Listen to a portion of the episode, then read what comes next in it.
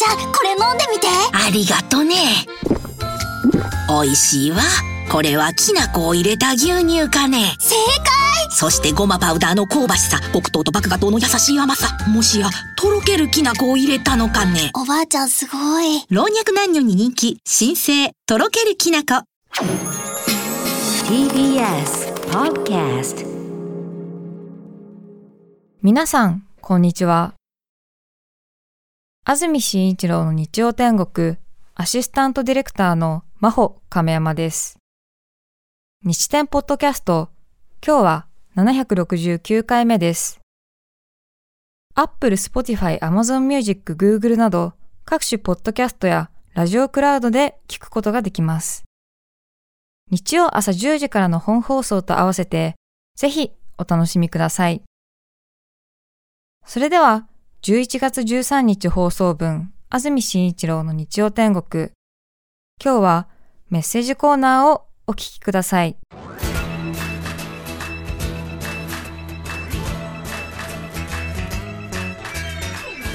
安住紳一郎の日曜天国おはようございます11月13日日曜日朝10時になりました。安住紳一郎です。おはようございます。中澤由美子です。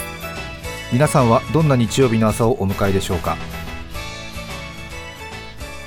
今日は関東地方夜から雨の予報が出ています。しばらく雨が降っていませんでしたので今日雨が降れば東京では18日ぶりになるということですねいい天気続いてましたからね。本当にそうでしたよね。朝晴れていても前線が接近する影響で夕方には雨。南風強まり沿岸部では雷を伴って荒れ模様になるでしょう。東京の降水確率午後夜ともに50%です。予想最高気温は東京、千葉、水戸で22度横浜で23度熊谷で21度前橋、宇都宮で20度です。いい天気ですけどね、この後急変するということです、なかなかでも今日ちょっと朝出かけに傘持つという気持ちにはならないですもんね。雨降る前に帰ってくるか。ねえ。そうですか。そんなに3週間近く雨降っていませんか？昨日も暖かくて気持ちよくて本当に汗ばむくらいの陽気でしたが。ね最高でした、え。はい。まあ、でも昨日の真っ青な空に比べると確かに雲っぽいですね、そうですね、うん。ちょっと最近ね、青空インフレが上がってますからね。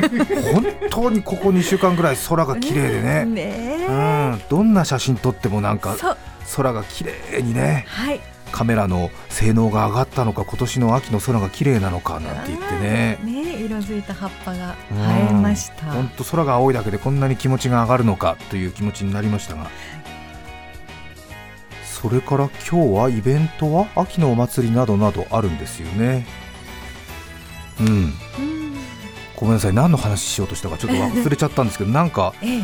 イベントがある話をしようと思ってたんですが忘れましたので思い出し次第またということになります。七五三のとっても可愛いお姿を何組か見かけながら出勤しました。七五三ね。ええ。ちょうどね今週末の方多いでしょうね。ええ。え東京にね、あのー大きな神社いくつかありますけれども、比叡神社かな、え大きな将棋盤があってねあの男の子かな？3歳か。5歳？え5歳5歳の男の子があの将棋盤の上からジャンプすると飛び降りると何かいいっていう演技担ぎがあるんですよね、ねえ。ええ。ええ。女子もやりましたけど。あ女の子もするんだ。いやどうなったんだろうな。はい。ええしちゃった。そうか。今はね、えジェンダーの問題で男の子女の子ってのはないのかもしれませんけども、うん。将棋盤から元気よく飛び降りるっていうのがなんか健康促進みたいなことなんでしょ？よく分かってないんですけど、うんそうなんです。よく分かってないんですけど、何？なんかいいらしいっていう。いいんでしょ？で今はね家に立派な将棋盤とか碁盤みたいなものがないからそういう神社などでの体験みたいなことで石造りの碁盤かなんかが置いたんだよね。そうだったかな。大きいね、はい。うん。うっかり夜中に行くとそれにつまずきそうになっちゃったりするんだけれど。痛い。痛いよねそれはね、うん。あれ年齢制限ないんだったらやってみたいなと思ってるんだけど。いいんじゃないですかね。ダメでしょ。ダメかしら。うん。すごくね幸せそうな家族連れがえ写真撮影してて今はもうプロのカメラマン同伴の人とかがいるんだよね。そうですね。ちょうど私あそこ霞が関の方に用事があるときにちょうどいい抜け道なんでねあの境内お邪魔しながら抜ける時があるんですけど、ええ。本当に疲れてる時は幸せな家族を見ると本当に心のダメージが大きいんであんまり見ないようにしてるんですけどね、そうするとその5番につまずきそうになったりするんですけど、向こうは向こうでほら疲れたサラリーマンなんか見たくないでしょうよ。ねえ本当に。着飾ってさおじいちゃんおばあちゃんともうすごい。ね平均年収が3500万ぐらいの人たちが揃ってるんですよ。イメージしやすいように言うとね、うん、ですごいびっくりするような外国の車を近くのコインパーキングに止めてさ、まあ、キャピトル東急の車寄せなんかに止めるんだよね、うんそしてそこから階段登ってきてさすごいお金かかってる着物着せてもらった女の子なんかがさゆっくりゆっくり大きなさ石段上がってくるんだよね。そこを上からさ急いでるおじさんがサラリーマンだから石段をさなんか二段飛ばしみたいなのやってなんかロレロレってなってさぶつかりそうになっちゃってさ、うん、すごい迷惑かけたこともあるんだけど、うん、そうですか。うん。なんかね、ええ。すごくこう世の中を表している坂だななんて言ってね、えー疲れたおっさんが赤坂の方からね石段下ってきてさ、うん、一方こっちではね着飾って親が年収3000万を超えてるさ。そこ。ねえすごい。BMW から降りてさキャピトル東急ホテルのホテルマンに車を預けてさ石段登ってくるさ。幸せいっぱいの家族とさすれ違うんだもん。ねえ。うーんと思う自分が映画監督だったらここをオープニングにしようと思うよね。対比をうん。見せる形そう。で天国と地獄っていうタイトルになるのかな、うん、見せようかなと思ってる格差社会をね。切り取るならば、いやいやいやいや。うん、すいませんね朝から愚痴めてて、ですね。なんかのイベントを思い出そうと思ってたら思い出せなくて。急にルサンチマン的な成功者を羨むただの愚痴恐ろしい。いやでも本当にそれはある、うん。うん。そう、ね。まあ。疲れた時に幸せな人を見ないっていうのはねええ。すごい大事なライフハックね。そうですそう思いますね、うん。はい誰でもそうですよ。本当に、ええー多分来月号の特集女性誌のオッチの、うんテーマになるかも。え取り上げてもらえるかな。取り上げてもらえるかな、うん、ね。え、うん、冬の着回しコーデとともにね、うん、くだらない、うん、私のライフハック疲れてる時は幸せな人を見ない、そうそう、うん、ついにこういう時代が来た。自分に正直に暮らしていい、そうですそうです。え？みんなそうですよ。幸せな家族だってそういうふうに心をコントロールしながら生きてると思います。嘘だ。そうかな？そうね。お金持ちはお金持ちなりのうん。きっと。あるでしょ。うん。途端の苦ししみがあるんだろうね、きっとね。うん、そうか、そうか、うん、そういうことにしよう。その近道使わなければいいじゃんかって話なんだよね。そうですね、うちょっとね自分をいじめてみたいところもあり。見たいなんて言ってね、ううん。ん、お金持ちの七五三見たいっていう気持ちはありますよ。え？ーってびっくりするよね、本当に。ね。え。小学校何年生かにしてすごいいい着物着てて本当もうもう本当にもうメガーってなる時あるもんね。うん。バルスってなる時あるもんね と思って。眩しい。眩しい。いや本当に現代に大名のお姫様がいたらこういうことなんだろうななんて思いながらね。あそうですね、いろんなことがありました。うん。特に何も思い出していません。今日のメッセージテーマはこちらです。私の気分が上がるとき東京都三姉妹の真ん中さん女性の方からいただきました。ありがとうございます。ありがとうございます。私は53、50、47の三姉妹の真ん中ですえー、3歳違い。えーうん53歳。なのでこの方は50歳かな。私の気分が上がるときは自分たちと同じような姉妹を見かけたときです。街中で姉妹らしき人たちを見かけるとそーっと目で追ってしまいます。そして心の中でおおあなたたちも姉妹だね。と一人で勝手に気分が上がります。わかりますね。ちょっとね顔立ちが似てたりね。うん姉妹かどうかの判断基準は微妙なパーツの類似点と遠慮のない距離感。この2点です。え。当たっている確証はありませんがおそらく当たっています。幼少時は背格好の違いで長女次女三女と分かりやすかった私たちも20代を迎える頃にはさして変わらなくなり間違われることも多々ありました。そんな20代の頃事件は起こりました。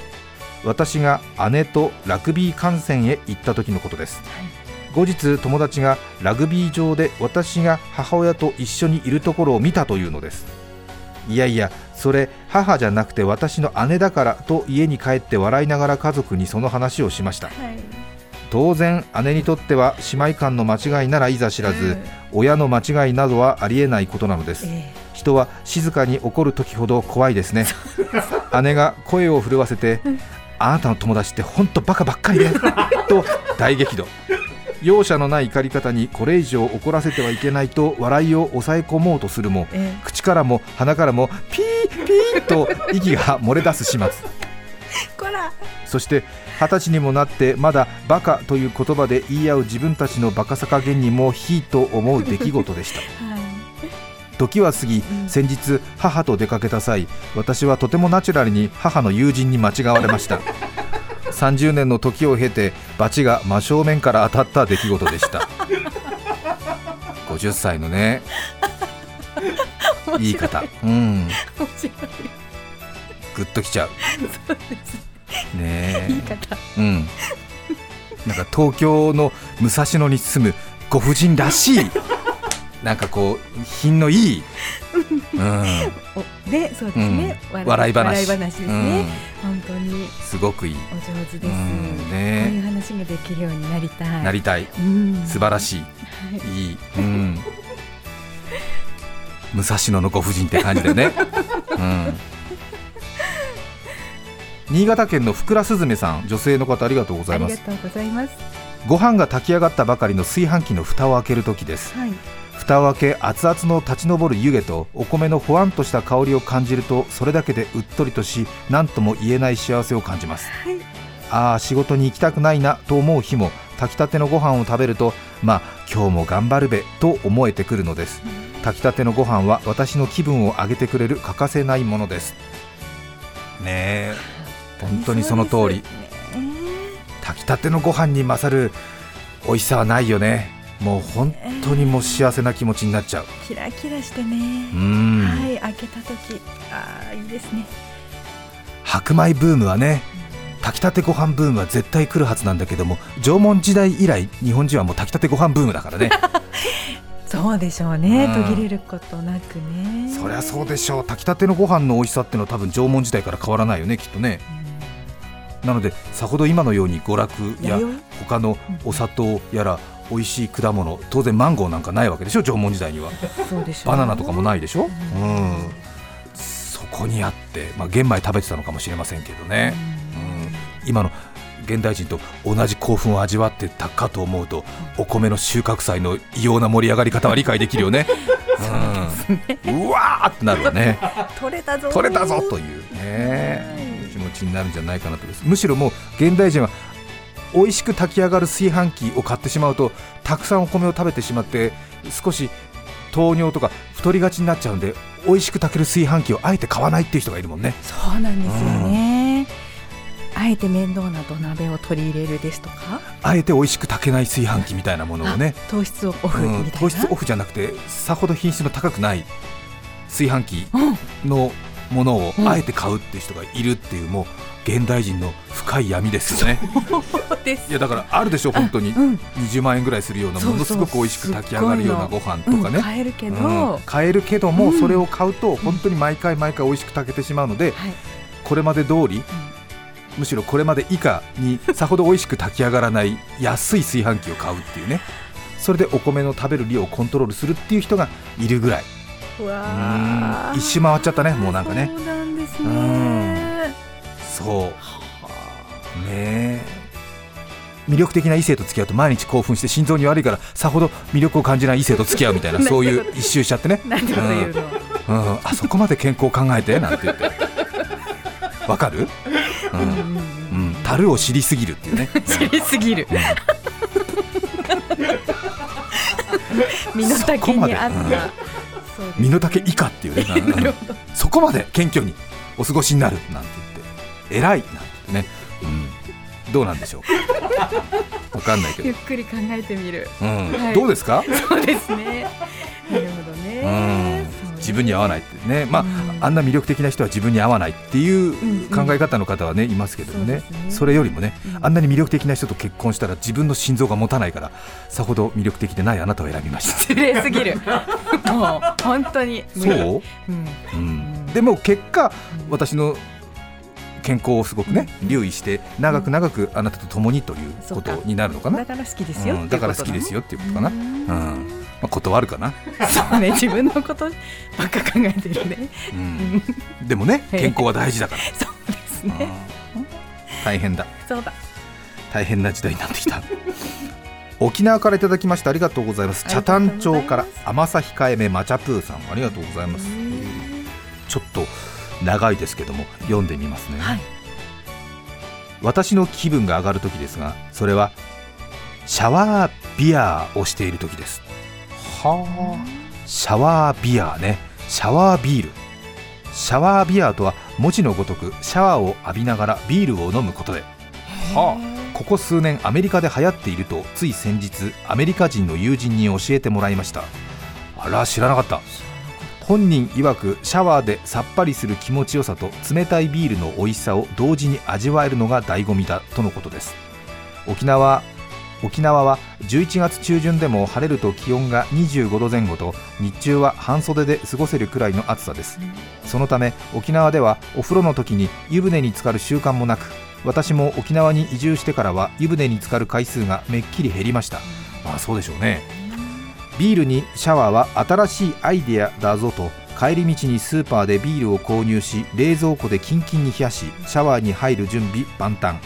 シャワーで体を洗いながらキンキンに冷えたビールを飲んでかーうまいと思う自分を想像しビールとともにいざお風呂場へ。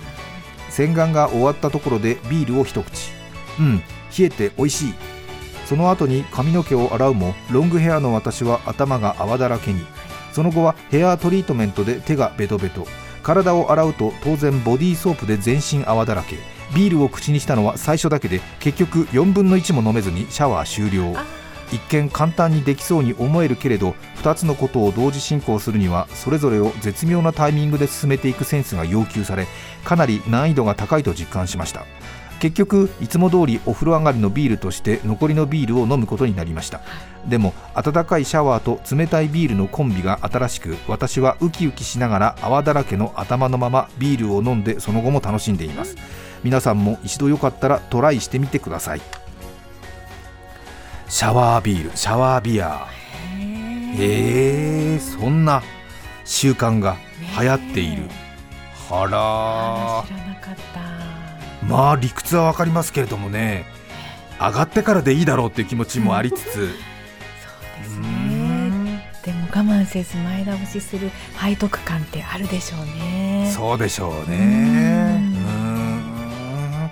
確かに。あとはねあんまりねあの湯船に浸かりながらお酒を飲むとそれこそ心臓に負担がかかるのであまりお勧めできないっていうことは皆さんもよく分かってると思いますけどうん。シャワーぐらいだったらという気持ちになるのかな？確かに。確かに。ちょっとシャワー真ん中休憩入れてグビグビっとってことなのかな？そうですね。シャワーの間に泡とか水が入ったりはしないだろうか。ねえ、まあ、離れたところに置いておけばいいのか。ねえ。へえなるほどへえとは言うもののやってみようとまでは思わないな。一度ちょっと挑戦してみようかな。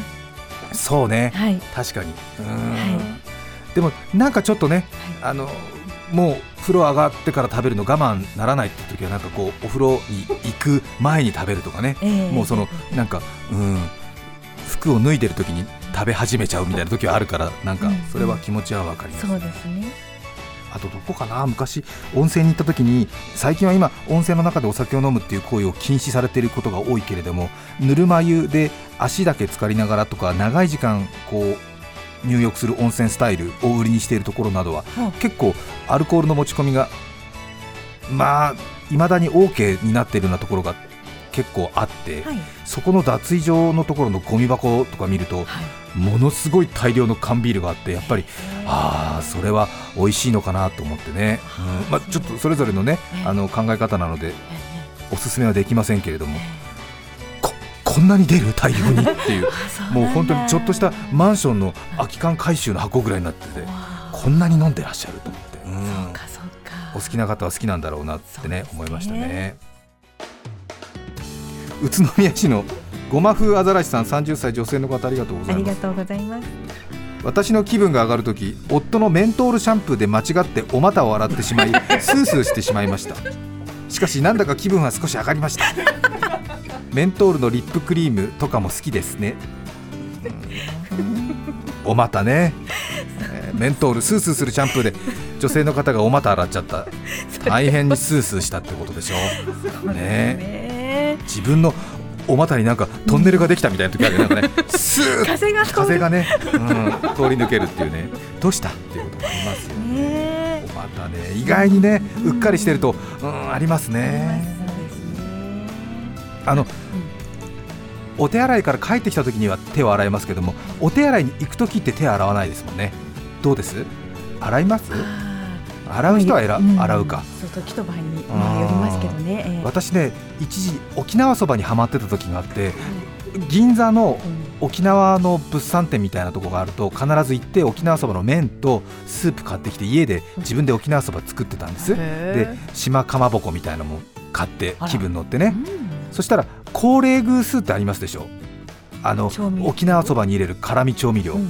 泡盛に島唐辛子あの人参のミニチュアみたいのを あのタバスコみたいなちっちゃな瓶に漬け込んでって、ええすごく辛いでしょ？ね。辛酸っぱいみたいな。辛酸っぱい、はい。高麗高麗胡椒からなんか少し言葉が転じて高麗グースとか高麗グスとかって言ったりするらしいんですけどね。でそれをこう沖縄そばに入れて食べてたんです。本格的で楽しんでね、うん。そしたらその容器がちょっと尻漏れしてたんだね。なんかねちょっと都合が悪くてでそれがねなんかどうやら自分の右手の親指とか人差し指とか中指についてたみたいなのね。で泡盛だからスーッとしてるからそんなに手についたって意識なかったんだけど私そのままトイレ行って 用を足したもんでしょ。そしたらやっぱり手洗わずにそのまま行きますよね。はい。そしたらお股をこう23ワンタッチツータッチスリータッチぐらいするじゃない。そして戻ってきたらもうものすごい激痛でそれが手についてたって分かんないから原因が分かんなくて、そうあなんか最近ニュースで見るなんかかなり深刻な性病をもらったんじゃないかと思って。もう本当七伝八倒よ。いろいろ。なんか真面目な人も映るって言ってたからなんだ。さもありなんなんと思って。これは大事だなんて思って、そうですね。うん、デリケートな問題です。デリケートな問題だから、うん。どうしたものかななんて思ってね。うその原因に思い至るまでに、思い当たるまでにかなり時間が必要だった。気づいてよかった。おまた大事件仙台市のりなりなさん。小学校3年生。ありがとうございます。ありがとうございます。学校でローマ字の勉強パソコンの授業があり自分でメールを送りたいとのことでこの度メールした次第です。というお母様からのお言葉がありますが。ではでは小学校3年生りなりなさんからのメッセージ。私は給食の献立が八宝菜の時に気分が上がります、なぜかというとうずらの卵が入っているからですうずらの卵をずっと口の中に入れて5時間目の授業の時にゆっくり噛んで食べています。マスクをしていますが先生に見つからないように味わって食べています。とても美味しく感じます。気分が上がる時ありがとうございます。ありがとうございます、ローマ字の勉強ということでええ。練習してくださったのかな？練習がてらということで上手ですね。ええ。ー、八宝菜なんてなかなかローマ字で打てないですよ。そうですね。うん上手。HAPPO うん。ね。立派。しかも八宝菜の8が漢数字の8になってるから大変でしたよこれきっとね。そっか変換したりして、ただそのうずらの卵を口の中に入れて5時間目を迎えるという生活については少し何か言いたい気持ちにはなっています。ごめんなさいね。私動物それから小さい子供たちにも容赦なくリアクションしちゃうっていう悪いアナウンサーなので申し訳ございません。普通はね可愛らしいとか言うのかな？わかんないけど、うん、いいけどね、うん、危ないじゃんね。なんかね同級生とかに背中ドンってされたらなんかマジシャンみたいに口からほって玉が出ちゃってね。おおなるほど。戻らない。ね嫌われちゃう、うん、ごめんなさい。私の気分が上がるとき世田谷区のひなこさん39歳女性の方からいただきました。ありがとうございます。ありがとうございます。先ほど話に出ていました七五三の5番の話ですが私も先日友人と神社に行った際あの大きな5番を見つけ男女関係なく5番に正座し記念写真を撮ったりしているのを目撃いたしました。ああれって正座するんだっけ？あそうだったかな、ねへうんーそして5番から飛び降りる儀式をしたというニュースを見たこともあったのでこれって一般人もやっていいものなのかなと思い年齢制限はどこにも書いていなかったのでみなぎる好奇心が抑えきれず我々もやってみちゃういや何歳だよ童心の気持ちは大事だねなど大の大人2人で説得し合って飛び降りてみました。結果痛え着地した衝撃に耐えられない両膝の関節痛にやはりこの5番には年齢制限があるなと身をもって感じた秋です。皆さんお気をつけください。そうなの？へえ。まあ確かにそうねですね、ん。意外にねあジャンプとかしてないから。そうん。ね。ちょっと階段もね2段ぐらいの高さからちょっとね飛ばして飛び降りた時とかに意外にねジーンとするみたいな時あるからね。ね。たった2段でジーンとするっていうのがあるなんかうん足をね。つく方向とか気をつけますよね。や本当に。はい。ちょっとした段差で捻挫とかあるからね、気をつけないと。そして番組にお便りをくださっているんですがこの方は埼玉市の縁側猫さんそしてもう一人の方佳代子さん同じ内容なんですけれども女優の秋野陽子さんのブログでこの番組が紹介されていました。え秋野さんが書いた私の似顔絵もアップされているということです。え秋野さんは TBS ラジオよく聞いてくださっている方なんですけども現在病気のための療養に専念するということで休んでいらっしゃいますね私も仕事がまだまだうまくいかない若い頃に番組で何度もお世話になりとても助けられましたしいろいろ教えてくださった大先輩なのでこういうお話を聞くとすごく嬉しくなりますね。秋野さんはね大阪南の呉服屋のお嬢さんなのでなんかなんかこうねパッとこう強い意志で明快な言動をありながらこう隠しきれない品がある立ち居振る舞いがね洗練されていて本当に私も芸能人の中の芸能人だなと思いながらね見ていましたけれどもね。本当にかっこいいですよね。ねえ。秋野さんが聞いてくださってとてもね嬉しく思いました。えー。またいつかね仕事でご一緒できたらなと思っています。それではこの辺で失礼します。ごきげんよう。さよなら。さよなら。11月13日放送分、安住紳一郎の日曜天国。それでは、今日はこの辺で失礼します。安住紳一郎の日曜天国今日11月13日はいい膝の日年食えば膝が鳴るなり関節痛お聞きの放送は TBS ラジオ FM905 AM954 さて、来週11月20日の安住紳一郎の日曜天国。メッセージテーマは、最近買ったもの。ゲストは俳優高畑敦子さんです。それでは来週も日曜朝10時 TBS ラジオでお会いしましょう。さようなら。TBS Podcast